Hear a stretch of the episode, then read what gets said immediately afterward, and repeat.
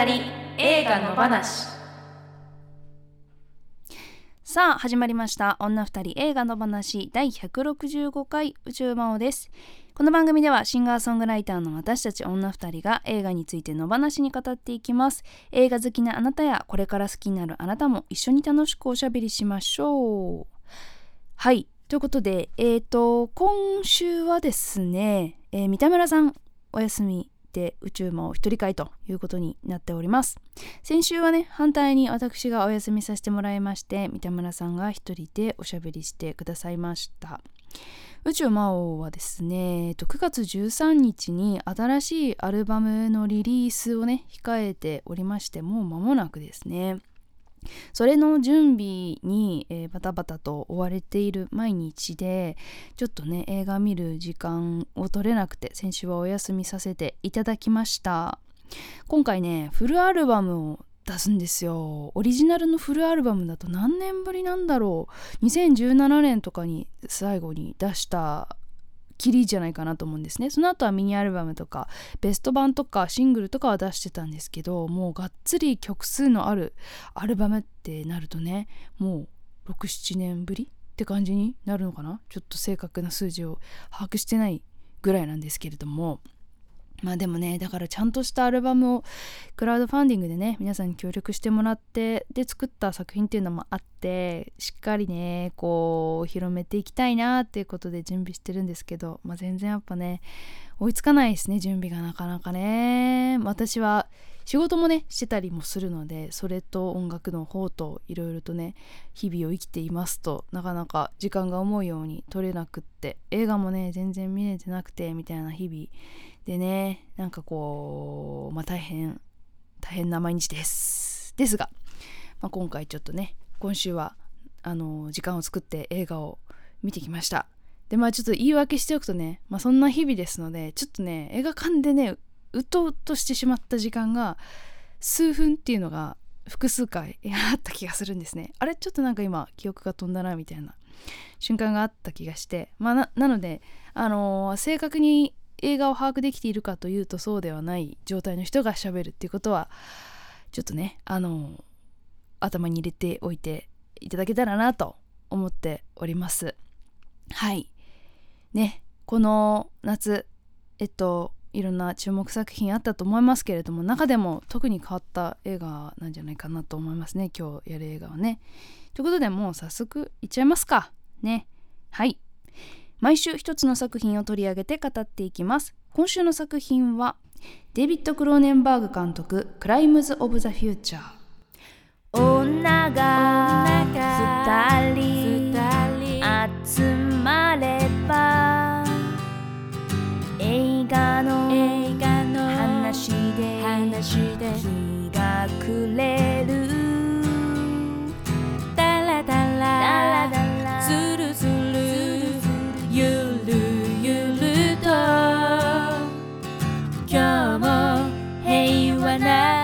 木曜日。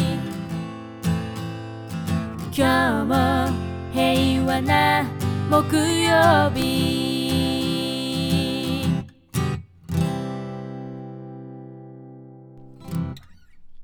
クラッシュビデオドロームなどを手掛けた記載デビッド・クローネンバーグがビゴモーテンセンレア・セドゥーラ豪華キャストを迎え人類の進化について黙想をテーマに描いた異色ドラマ。ほう。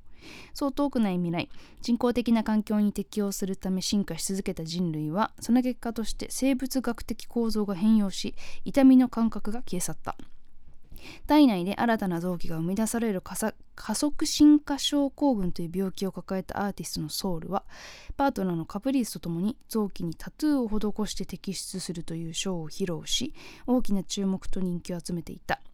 しかし人類の誤った進化と暴走を監視する政府は臓器登録所を設立しソウルは政府から強い関心を持たれる存在となっていた。そんな彼のもとに生前プラスチックを食べていたという遺体が持ち込まれる。盲点線が自身の体内から臓器を生み出すアーティストのソウル。セドゥーがパートナーのカプリースをそれぞれ演じ2人を監視する政府機関のティムリン役でクリスティン・スチュワートが共演。2022年第75回カンヌ国際映画祭コンペティション部門出品作品。2022年制作カナダギリシャ合作。ということではい。あらすじを読まれてもよくわかんないっていうね。うん人も多いかもしれません。見てないとね、まあ、見ててもよくわかんないっていうのが正直なところなんじゃないですかね。うん。あのー、SF っていうねことですけれどもまあ三田村さんのね定義するところの少し不思議っていうね SF の概念がありますけれどもこれはなんかもう少しどころではない不思議さが漂った映画でしたね。ちょっとメールをねまずは読ませてもらいたいと思います。シネマヒーロー名曲さんいつもありがとうございます。今回の課題作はホラーとの論評もありギリギリまで迷った末に意を決して劇場へ。ありがとうございます。グロそうな場面も医療ドラマのペシンと思えば何度か見ることができました。肝心の内容ですが何が何だかという感じでした。マーさんのお話を参考にパンフレットを読み返し復習していいと思います。ありがとうございます。そうなんかねこれホラー苦手な人はどうかなこの映画って思ったんですけどあのねやっぱりその臓器を取り出すっていうパフォーマンスアートをやっている人たちの話なのでなんかねやっぱ見れるようになってるんですよ。美しいなとかなんか面白いなとか。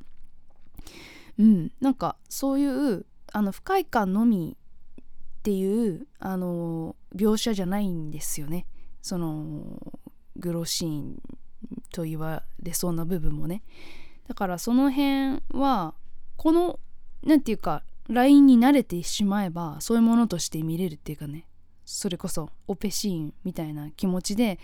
見ることはできるんじゃないかなというふうには思いました。うん。でもなんか不思議なんですけどその映画の中では痛覚がない世界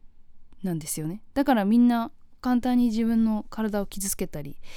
するんですけど見てるこっちは全然痛覚あるじゃないですか。っていうか自分の体が傷つけられてもいないのに想像で痛みを感じてしまうっていうなんかねそうだから人間って脳内で痛みを感じたりすることができるっていうことがなんかこの映画でいうところのなんかその身体性を剥奪されても自分のその脳みそであらゆる感情をこう作り出すことができちゃうっていうか脳みその中だけでそういう感覚すらも生み出すことができるっていうのが人間の脳みそなんだなみたいなことをちょっとね思ったりしましたね。はいもう一通メールいただきました。えー、野花シネーム針の細道さん。ありがとうございます。え今回の「クライムズ・オブ・ザ・フューチャー」で初めてデビッド・クローネンバーグ監督作品を見ましたがその世界に圧倒されました。世界全体としてどうなっているかはわからないけどどうやらディストピアと感じさせる描写高度な科学技術で作られているがアーティスティックなベッドや椅子キャラクターたちの一筋縄ではいかない雰囲気など引き込まれました。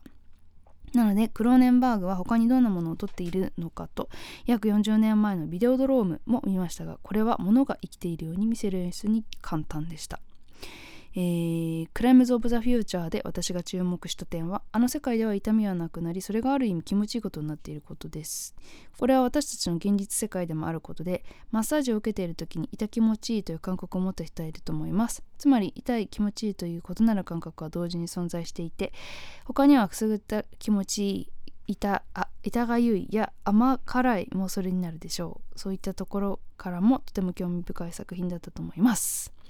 ありがとうございます。そうですよね。なんかその痛みが気持ちいいって何かなって思ったんですけどあのそのやっぱ私はなんか生きてる実感ににつながってるからだだろうなって思うことがあって例えば辛いもの食べてる時とかねすごい刺激がすごい来ることでこう自分の体がそこにあることを実感するというかそういう部分があるなと思ってなんかね私子供の頃空手やってたんですけどなんかねすごいね何て言うんだろうやっぱ体あのミットとかにねでを足で蹴ったりとか、まあ、殴ったりとか殴るっていうか何て言うんですか打ったりとかするんですけどなんかそういう時の体の衝撃とかがすごくやっぱ面白いなって思ったり気持ちいいなって思ったりしたんですよ。でなんかねだんだんねなんかねこうこれを言ったらやばいやつに感じるかもしれないですけどなんかね人とね殴り合いの喧嘩してみたいなって思うようになって なんかねあのー、まあ、結局したことないんですよ一回もねまあなんかそうあんまり今の私と同年代の人とかだとそんなになんか特に女性とかだと人と殴り合いしたりした経験ってないと思うんですけどなんかそれでねなんつうんだろうなんかこう誰かと感情のやり取りをなんか体でなんかこうやってみたいみたいななんかそういうことすごく感じた時期がねあったりとかしてなんかだからね、うん、痛みを伴った体の衝撃みたいなものって何て言うかやっぱね人間はどこかでやっぱ秘宝してしまうものなんじゃないかなっていうのをねこの映画見て改めて思い出したりしましたね。そうバレーボール部だったんだけですけど私中学校の時にね。その時にこうボールが体に腕に当たって、まあ、最初の頃すごい腕が内出血したりとか体育の授業でやったりした人は分かると思うんですけどそういう時があったと思うんですけどなんかそういうのとかもなんかこうボールが腕に当たってる感覚が気持ちいいっていうのってやっぱすごいあってなんかそういうのって他のスポーツではなんかなんだろう、まあ、サッカーとかやった時もボールが足に当たってる感覚が気持ちいいとかって感じたことがあるんですけどなんかそこで体が何か受けている何て言うかこう刺激っていうものを受け取ることこそのことが楽しいと思うっていうかなんか人間はそういう部分があるような気がしましたね。はい。うん。私もデビッド・クロネンバーグはすごく名前聞いたことあったんですけど一本も見たことがなくてなんかあんまりだからその私ホラーとか SF とか好きなんですけど何て言うかその体が痛いって感じるような映画はあんまり好きじゃないんですよね。だからスプラッターとかもあんまり好きじゃないし。うん。なんかそう私のホラー好きの中でもあんまりなんかこう惹かれてこなかったジャンル惹かれてこない場所にある映画を撮ってる人かなって思ってたんですけどなんか今回見てみてねまあそういう何て言うか体の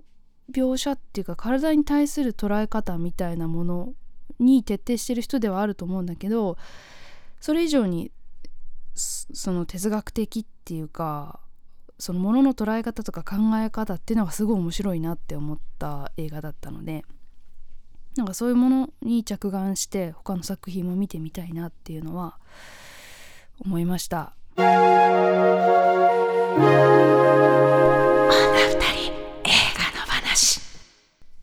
うんとじゃあえっ、となんかねまあ非常によくわからない話なんですよね。で私もこれ何話したらいいんだろうっていうのがは全くわからないまま話し始めたいと思います。ちょっとねまあその私が途中でうとうとタイムが何回か入ってしまったこともあってそのどういうストーリーなのかがまず若干つかめてなかったとこがあるんですけどなパンフレット見ながらいろんな人の解説を読んでちょっと整理してみたのでね自分の中で。ざっくりとね。だからそれをちょっとまずお話しさせてもらいますね。えー、っとまず、えっと、主演はそのビゴモテセンが演じ演じているソウルっていう、まあ、その加速性なんとか症候群っていう内臓が勝手にできちゃう病気を持った人なんですね。で、えーと、そのパートナーとしてレア・セドゥ演じるカプリースっていう女性がいるんですがその人は、えーと、パフォーマンスアーティストで、えー、そのソウルが生み出してしまった臓器を取り出しして、えー、取り出すっていうアートを2人でやってるっていう、まあ、そういうアートユニットを2人でやってるんですよね。でその2人が、まあ、その臓器を取り出すそしてそのそれ以前にその臓器を体の中で作り出すっていうことからまあなんかこう実験的にうんやったりしてるんですけど、まあ、そのアートがどういう目的でどういうふうなところに向かっていくのかっていうのをこう見ていくっていう軸が一つあるのとあとは映画の冒頭本当に最初の最初に、えー、ある少年が出てくるんですけれども、まあ、彼が、えー、なぜ、えー、悲劇的な目に遭ってしまうんですけれどもなぜそういう目に遭わなければいけなかったのかなぜそういう運命にあったのかっていうことをが明かされていくっていう、まあ、その過程もあるんですね。まあ、そういう軸があって、まあ、それが最終的に絡まっていってどうなるのかっていう、えー、まあ、そういったストーリーとしては捉えると私は分かりやすいかなと思いました。まあ、そういった中でですねうんえっ、ー、と何をおすすめしたらいいんだろうっていうとこなんですけどうーんおすすめっていうかなんかこう問いかけられたこととしてその1いこうかな。宇宙盲的推しポイントその1人間を人間たらしめているものって何なんだろうということを考えました。えっ、ー、となんかその臓器が生み出されていく病気なんですよね。でその臓器がえっ、ー、と取り出され取り出すことが可能で、まあ、それは許されてるんですよ。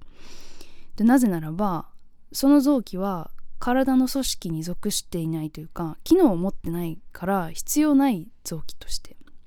存在していてでそれを取り出すことは、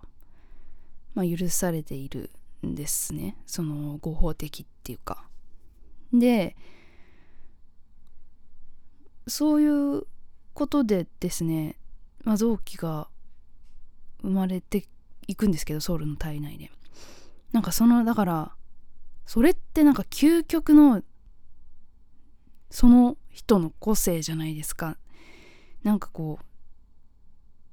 個性って私たちが思う部分で言うとなんか人格的な部分がすごい大きいと思っているんですけどなんか例えば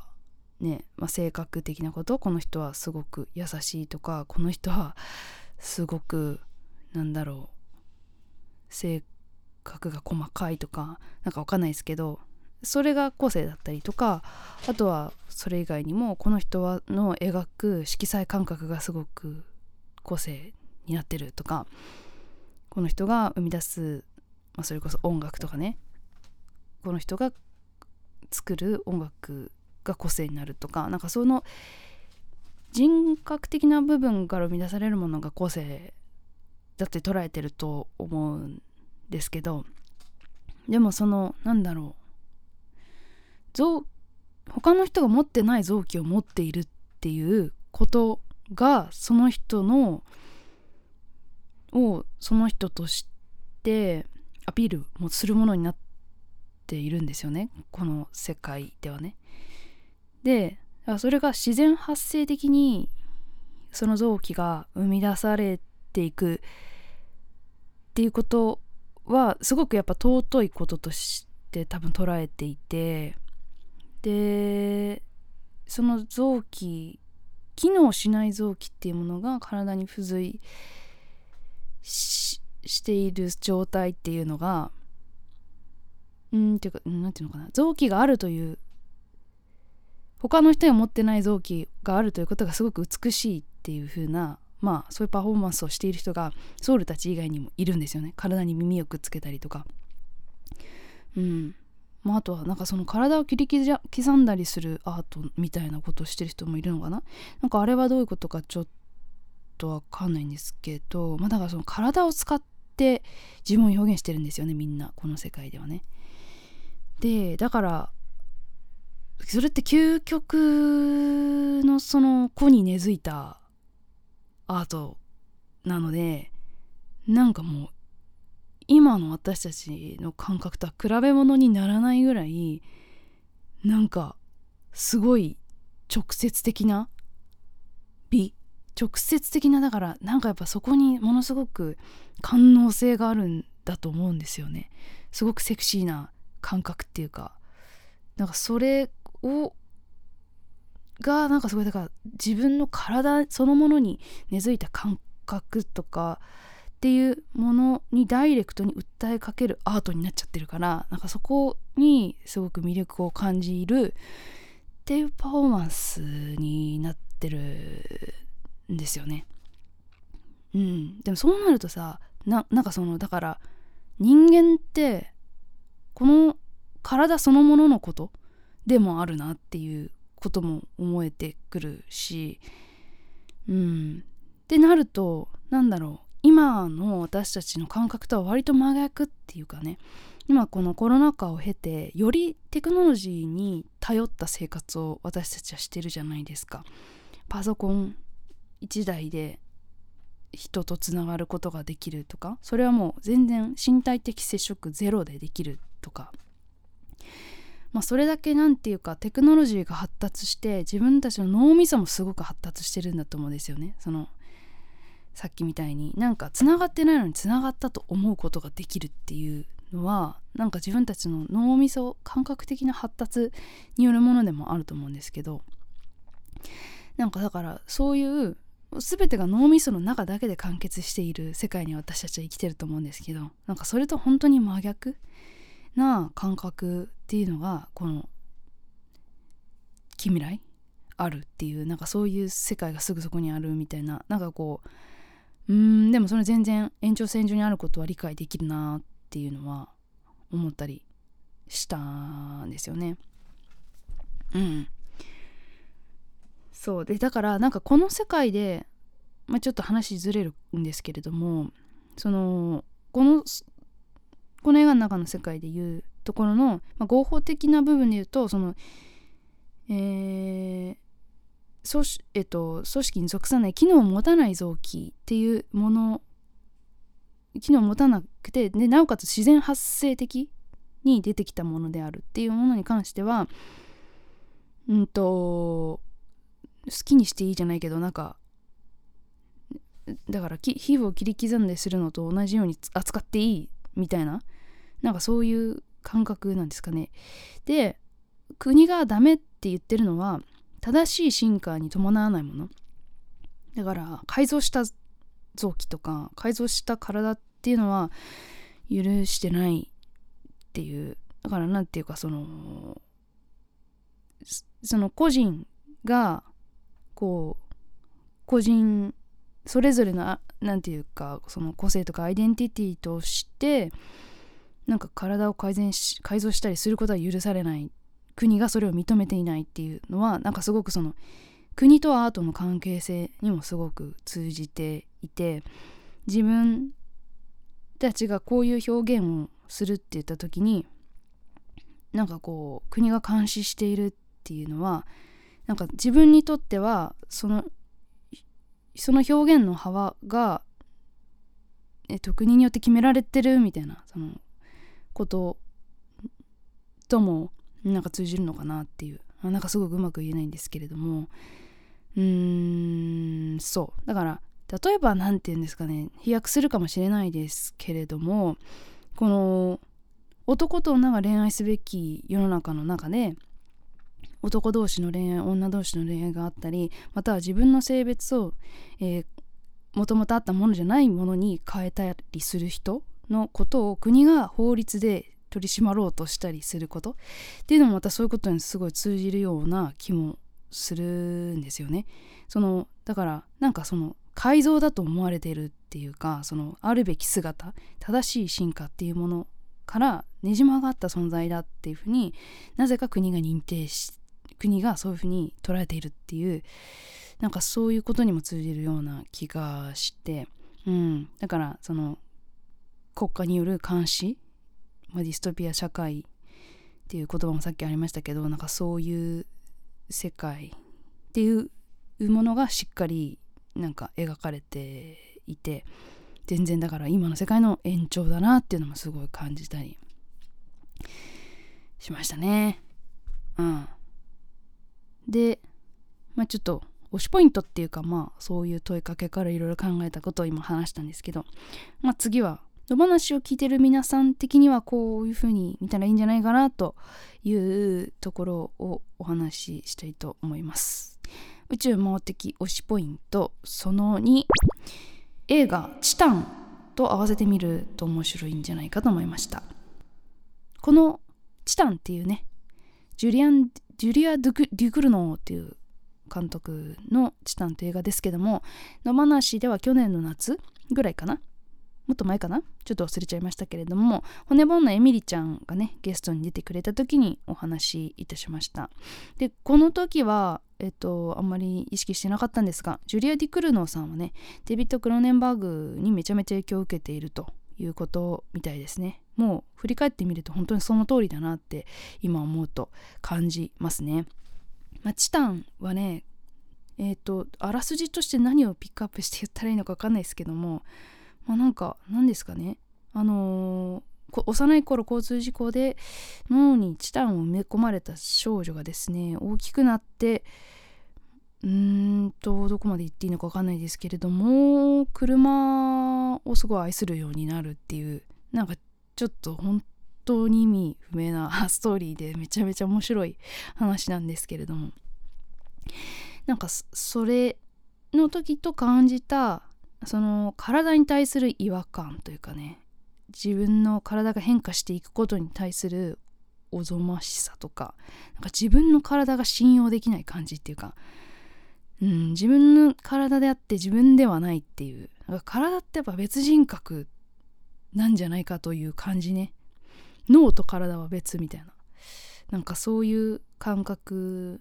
があの映画にもあったしこの映画にもあったなっていうのはすごく思いましたね。うん。だからなんかこういろんな方向にえー、ていうか広げていけるテーマなんですよね。きっとこの体っていうものの進化っていうか。うん。なんかすごく命の本質的な話にもできますし。ね。体って誰のものっていうか自分のものであるはずなのに誰かに管理されていたりとか誰かの手がないと生きていけなかったりとかなんかすごくそういう不思議な存在自分の体っていうのはみたいななんかことを共通点として思ったりいたしました。はい。なんかあのー、まあ、これもちょっと誰かと話したいなって思うところはあるんだけどなんかこう論点が多分人によって全然違うような気がしって何を思ったかね。うん。そこだからいろんな論点で話してみたいなと思いましたね。うん。はい。推しポイントっていうかなんかすごく不思議な映画だったんでおおなんか見て面白いって思ってもらえるか分かんないけどいろんなこと考えるのが好きな人は是非見てほしいなと思いました。ちょっとじゃあこんなとこにしようかな。はい今日は一人なのでこの辺にしたいと思います。もうエンディングいっちゃいます。今夜朝まで映画もいいよね二人の話。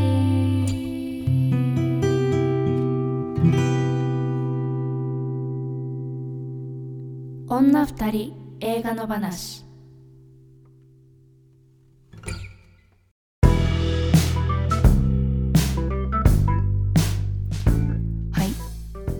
ね「クライムズ・オブ・ザ・フューチャー」えー、まあ記載デビッド・クラネンバーグっていうね記載って言われてるぐらいですからまあ変な人なんだろうなっていうのは思ってましたけれどもまた美術がねすごく面白かったですね。なんかその臓器を作り出す時に寝るベッドみたいなのがあったりとかあとは食事をする時にそれを手助けしてくれる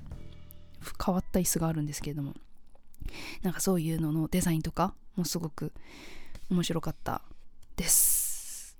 で、まあ、よくわかんないなって人は是非パンフレットを読んでいただいてめちゃめちゃ充実していて監督のインタビューとかもすごいしっかり書かれてるしあとはえっ、ー、と過去作のあらすじとかもしっかり書いてるくれてるんですよ。だからどういう作品を撮ってきた人でどういうテーマがこう全体に共通してるのかってことも見てなくてもすごく分かりやすいので面白いです。あとあのそれぞれの人のインタビューがあってでねそのキャストのインタビューですごい面白かったのがクリステン・スチュワートあのなんかその臓器登録機関で働いてる女の人なんですけど、まあ、この人のねインタビューすっごい面白かったですね。うん。まあそのアートとアートがえー、と一種の通過的な存在になった世界っていうなるほどっていうね表現があったりとかアートじゃないや体が一種の通過的な存在になった世界ね、うん、そう。だから体って誰のもんなんだろうみたいなねこと思ったりとかうん。クリスティン・スチュアートのインタビューすごい面白かったですね。あとはえっとコラムがね普通なんか2個とか3個とかだと思うんですけど1個の映画に対して。これは4つぐらいあんのかな？あ5つかな？5つぐらいあっていろんな角度から美術家の人だったり映画評論家の人だったり全然ね映画研究者いろんな人のうんあのー、コラムがあってそれもすごく作品理解のプラスになりました。はい。うん。話してるといろいろなんかねつながってくるところはありますねやっぱね。もし後からね見た方でも是非メールくだされば嬉しいなと思います。あと YouTube でコメントたまに残してくださってる方がいてそういうのもすごい楽しみにしてるんでそういうところに感想書いていただくのもありですので是非そちらもお待ちしております。さて、えっ、ー、と次回以降なんですけれどももう映画を決めております。えっ、ー、とですね次回、えー、9月7日かな？はですねマリー・クロイツァー監督エリザベート1878をやります。でその次がですね森達也監督福田村事件。はい。っていうね方がになります。この2本をこの後やっていきますので是非こちらの映画も見て感想メールいただけると嬉しいです。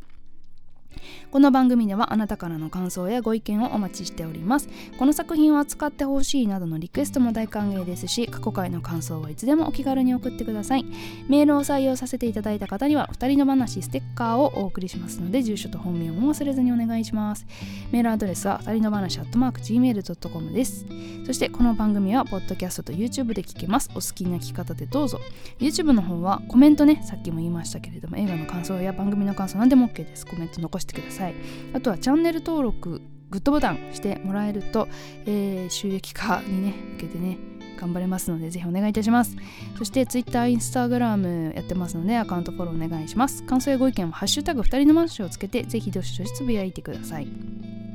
そしてこの本編と合わせてさらに喋り足りないこと女二人映画裏の話として喋っています。こちらは女二人映画裏の話のノートにて音声配信中で1つ100円で購入していただくと聞くことができます。今週はクライムズ・オブ・ザ・フューチャーのネタバレありのさらにの話なトーク。もっともっとねごちゃごちゃといろんなこと話せそうですので、えー、やっていきたいと思います。ぜひ聞いてみてください。さて告知なんですけれども、えーと、三田村さんとね一緒にやるライブが2本決まっております。1本は9月18日月曜日祝日ですね。吉祥寺スターパインズカフェの周年イベントに私たち出ます。あとは10月の6日金曜日に名古屋に行きます。三田村さんと,、えーと、宇宙魔王のツーマンライブですのでこちらをねたっぷりそれぞれ曲を披露できますので是非とも足を運んでいただきたいなと思いますはい来週も木曜夜8時配信です。ぜひ聴いてください。ここまでのお相手は宇宙のでした。来週は三田村さんも戻ってきますよ。